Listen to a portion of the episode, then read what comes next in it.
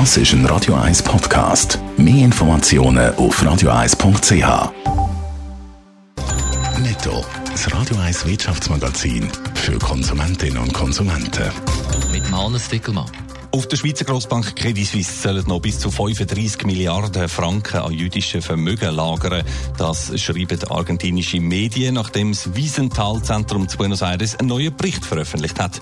Laut dem sind tausende Nazis identifiziert worden, die nach dem Zweiten Weltkrieg auf Argentinien geflüchtet sind und gestohlenes Geld bei der dortmaligen schweizerischen Kreditanstalt SKA deponiert haben. Credit Suisse hat angekündigt, man will den Fall untersuchen. Der Thurgauer Zughersteller Stadler Rail hat im letzten Jahr seinen Gewinn können steigern. 2019 hat man knapp 130 Millionen Franken verdient und damit 8 Prozent mehr als noch im Jahr voran, teilt das Unternehmen heute Morgen mit.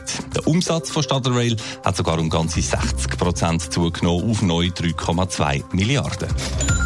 Nach diversen anderen Staaten hat jetzt auch Australien wegen dem Coronavirus seine Wachstumsprognose gegen Abe korrigiert. Im ersten Quartal werden wir wegen der Krise voraussichtlich mindestens einen halben Prozentpunkt einbüßen, hat der australische Finanzminister mitteilt. Für eine längerfristige Beurteilung sehe es im Land, wo erst am Rand betroffen ist, aber noch zu früh. Die Coronavirus-Epidemie die lässt äh, nicht nur die Menschen, sondern auch die Wirtschaft husten. Auch in der Schweiz haben die Ökonomen ihre Wachstumsprognosen schon gegen korrigiert und mehrere Branchen leiden stark. Darum lädt jetzt der Wirtschaftsminister Guy Barmele heute zu Bern zu einem runden Tisch, Hannes Dickelmann. Eine Aussprache mit Kantonsvertretern, Wirtschaftsverbänden und Sozialpartnern ist das, wo man die Auswirkungen der Corona-Krise auf die Schweizer Wirtschaft will besprechen und dann auch Massnahmen beschließen. Und das sei dringend nötig, sagt der Chefökonom vom Schweizerischen Gewerkschaftsbund, Daniel Lampard. Art. Verunsicherung sei bei Unternehmen und bei Angestellten nämlich riesig. Der Franken hat sich äh, stark aufwerten und auf der anderen Seite ist es so, dass viele Leute auch Fragen hatten.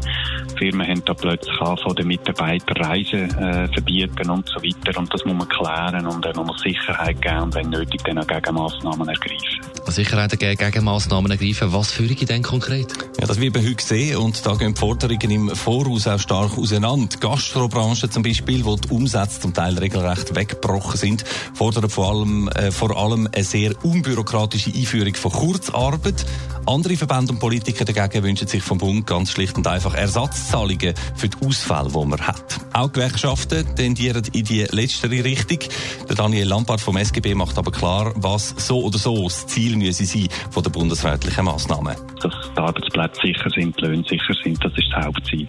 Was rauskommt bei dem runden Tisch zu Bern, das sollen wir dann schon heute Nachmittag erfahren. Für die Viertel vor vier ist eine Medienkonferenz mit dem Guy Parmelin angesagt. Besten Dank, Hannes Dickelbach.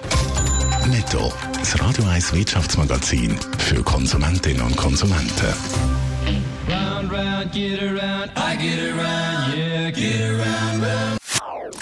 das ist ein Radio 1 Podcast. Mehr Informationen auf radio1.ch.